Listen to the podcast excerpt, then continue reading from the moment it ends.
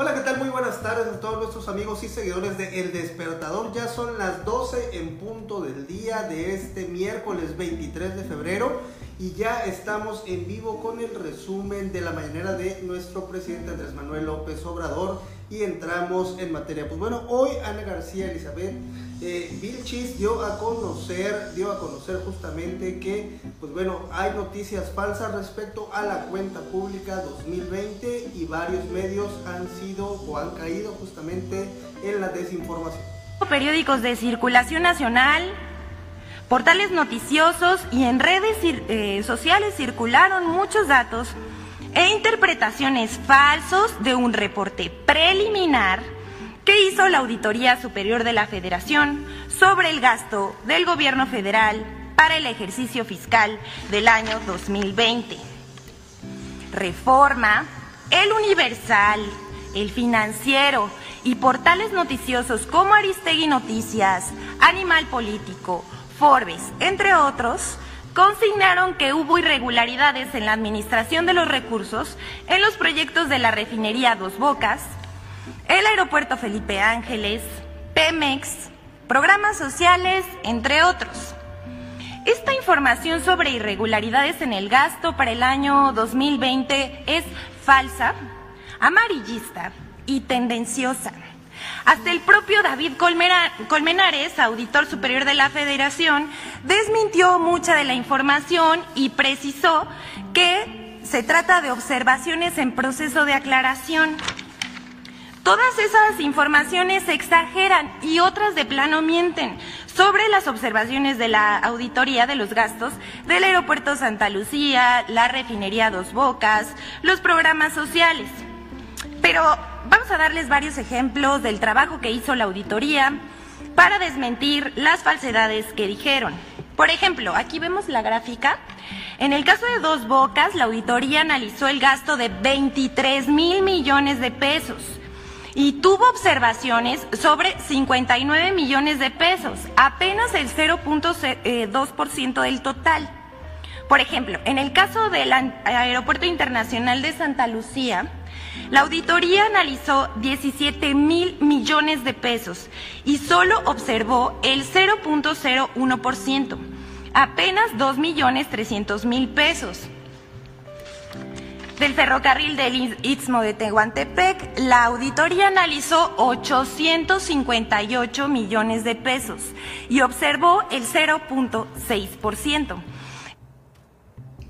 Y bueno, hoy también la encargada de la sección Quienes quieren las mentiras informó que no se ampliarán las concesiones a la empresa o al consorcio turístico Vidanta. Como usted bien sabe, Vidanta es propiedad de Daniel Chávez, quien lleva trabajos de supervisión del Tren Maya y que incluso el propio presidente Andrés Manuel López Obrador aclaró que no tiene ningún pago por este servicio que ofrece allá justamente en la zona en la zona Maya. Y pues bueno, justamente por este Tren Maya él no tiene ningún dinero. Y hoy Ana Elizabeth García Vilchis da a conocer que bueno, pues no se ampliarán las concesiones para vida. Mexicanos contra la corrupción y la impunidad publicó información falsa sobre una supuesta ampliación de las concesiones de Grupo Vidanta, consorcio turístico, propiedad de Daniel Chávez, supervisor sin paga del tren Maya. Esta mentira forma parte de la campaña que busca desprestigiar al presidente de la República y a su familia. La información falsa fue difundida por Reforma, Latinus, Expansión, La Octava, El Heraldo, El Sol de Nayarit y Política. Todos utilizan el mismo título, que fue utilizado por la organización fundada por Claudio X González. Las concesiones de Vidanta en varios lugares del país fueron aprobadas por los gobiernos anteriores como el de Peña Nieto, Calderón y Fox. Falso que casa rentada en Houston por la esposa del hijo del presidente haya sido irregular. El 19 de febrero pasado, el periódico Reforma publicó un artículo titulado El casero de Houston, en el que asegura que la casa en la que vivieron un año José Ramón López Beltrán, hijo del presidente, y su esposa Carolina Adams, fue rentada de forma irregular o que fue prestada gratis, pues afirman que no existe registro de arrendamiento. A partir de ese texto se dio vuelo a esa nota falsa publicada por Mexicanos contra la Corrupción y la Impunidad, Latinos y otros. Al respecto, el periódico La Jornada publicó el contrato legal de arrendamiento y los comprobantes de pago. La Auditoría Superior de la Federación y Hacienda mostraron que esto es falso y doloso. En el Universal, Salvador García Soto publicó un refrito del 8 de mayo de 2021 pero aderezado con sus propias cuentas. Según publicó, había un daño al erario por la cancelación de la construcción del aeropuerto de Texcoco, pues habría costado 330 mil millones de pesos por cancelar la obra. Por su parte, el presidente Andrés Manuel López Obrador reveló que ya no se renovará el permiso para la empresa Iberdrola, así aquella empresa que tanto ha saqueado el país y que incluso comete fraudes a la ley y obviamente pues también a la Comisión Federal de Electricidad. Este es un caso de concesión que se venció y ya no se renovó el permiso. Es de los pocos casos. Eh, y la eh, cree ya no renovó el permiso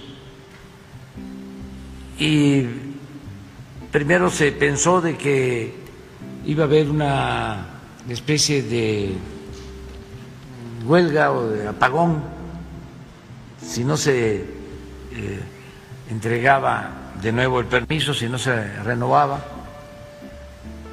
y se tomó la decisión de no este, renovarlo. Este. Al final lo que pasó con las empresas que recibían este servicio, que se trasladaron a la Comisión Federal de Electricidad. La comisión les ofreció eh, suministrarles energía eléctrica a los mismos precios y no hubo ningún problema. Yo quiero aquí aprovechar a las empresas que actuaron muy bien porque tenían la posibilidad de presionar en un momento en que se está debatiendo lo de la reforma eléctrica y optaron por llegar a un arreglo con la Comisión Federal de Electricidad.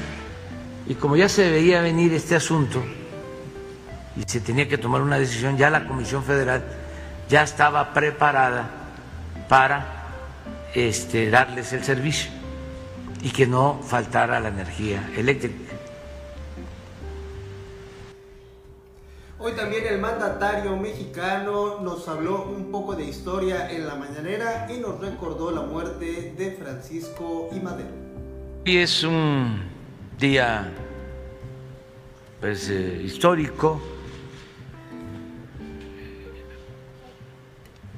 Hoy se recuerda con tristeza el asesinato de el presidente Francisco I. Madero y del vicepresidente José María Pino Suárez. La madrugada del día de hoy, de 1913, los trasladaron de la Intendencia de Palacio, donde los mantenían presos con el golpe de Estado encabezado por Victoriano Huerta. Los eh, trasladaron hacia la cárcel eh, y antes de llegar los bajaron de los carros antes de llegar a Lecumberri, muy cerca, y los eh, eh, asesinaron cobardemente al presidente y al vicepresidente. Un crimen horrendo, una vergüenza. Finalmente, el presidente dijo que el gobierno de México que él encabeza no dará una orden de represión ni se llevarán a cabo crímenes de Estado como en el pasado. Nunca vamos a dar la orden de que se reprima a nadie. No vamos a mandar a matar a nadie. No es mátalos en caliente. No es si están heridos, remátalos. Eso ya se terminó. Eso se daba antes, que había torturas, desaparecidos, asesinatos. Entonces, te aclaro esto porque si no el señor Blinken y este nuestros adversarios conservadores van a decir en la misma conferencia de prensa un periodista que no es esa. Tu no no este, nada que ver.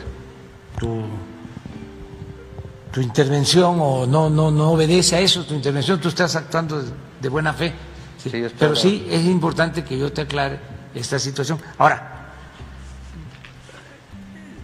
nosotros vamos a enviar, hoy en la mañana le di instrucciones al secretario de Relaciones Exteriores que le envíe al señor Brinken una relación de todos los casos, informando de todos los casos. Pero también lo vamos a hacer aquí, estamos informando aquí para que se conozcan estos casos. Y desde luego que no podemos permitir la impunidad de nadie,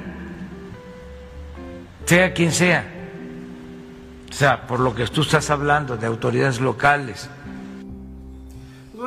resumen de la mañanera de este miércoles 23 de febrero, en el cual yo espero que quede usted muy bien informado de todo lo que dijo nuestro presidente Andrés Manuel López Obrador.